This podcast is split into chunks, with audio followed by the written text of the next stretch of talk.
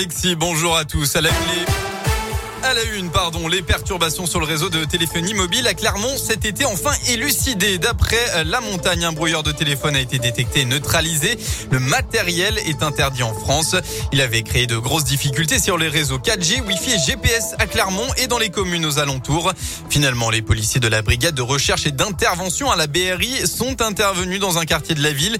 Absent au moment des faits, son propriétaire a expliqué l'avoir utilisé pour empêcher ses voisins de se connecter sur son réseau Wi-Fi.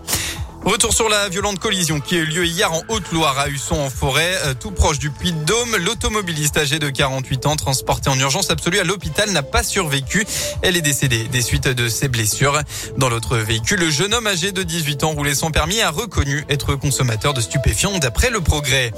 Aux assises de l'Allier hier, un ressortissant bosniaque condamné en appel pour viol en réunion sur mineur de 13 ans. C'était en décembre 2017. La cour d'assises du Puy de Dôme avait condamné l'homme âgé de 52 ans à 10 ans de en 2020.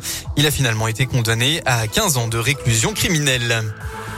Les termes de Roya limitent la casse. Malgré une ouverture retardée, une saison encore perturbée par la crise sanitaire, les termes situés aux portes de Clermont ont plutôt bien résisté avec une fréquentation de plus de 4500 curistes. Les cures du sort ont particulièrement bien fonctionné avec la clientèle locale auvergnate. Les traitements à l'eau et au gaz pour les rhumatismes et les maladies cardio-artérielles ont attiré de nouveaux patients. Mais Dominique Ferrandon, le directeur des termes de Roya, dresse malgré tout un bilan mitigé.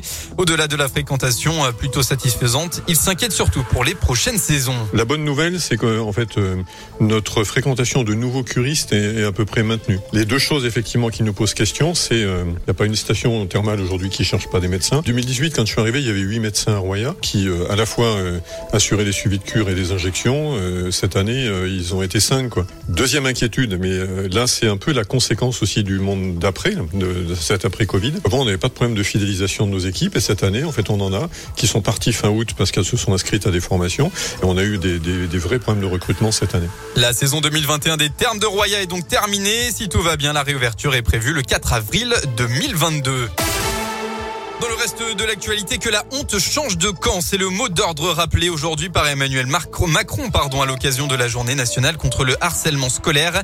Un fléau qui touche près d'un enfant sur dix en France. Le chef de l'État annonce d'ailleurs une série de mesures. En plus du numéro déjà en place, une appli 3018 sera notamment lancée en février prochain pour permettre aux victimes et aux témoins de signaler une situation de harcèlement. L'accueil physique des victimes sera également renforcé. Une expérimentation sera menée pour sensibiliser les élèves de sixième au numérique. Enfin, Emmanuel Macron souhaite également modifier la loi pour installer par défaut le contrôle parental sur tous les appareils numériques utilisés par les enfants. On passe au sport. Un mot de rugby. Le 15 de France affronte les All Blacks ce samedi prochain. Entraînement devant le public. Hier, la compo se dessine. L'homme du match face à la Géorgie la semaine dernière, Damien Penaud, le Clermontois, devrait garder sa place face aux Néo-Zélandais. Il aurait été titulaire pour les trois matchs test de la tournée d'automne. Et puis enfin, depuis hier et jusqu'à aujourd'hui, l'association des familles de Cournon d'Auvergne organise une bourse jouets. Plus de 1000 articles sont proposés à la Les jouets sont d'occasion, mais parfois en très bon état. Alors d'autres bourses aux jouets sont prévues hein, jusqu'à la fin novembre.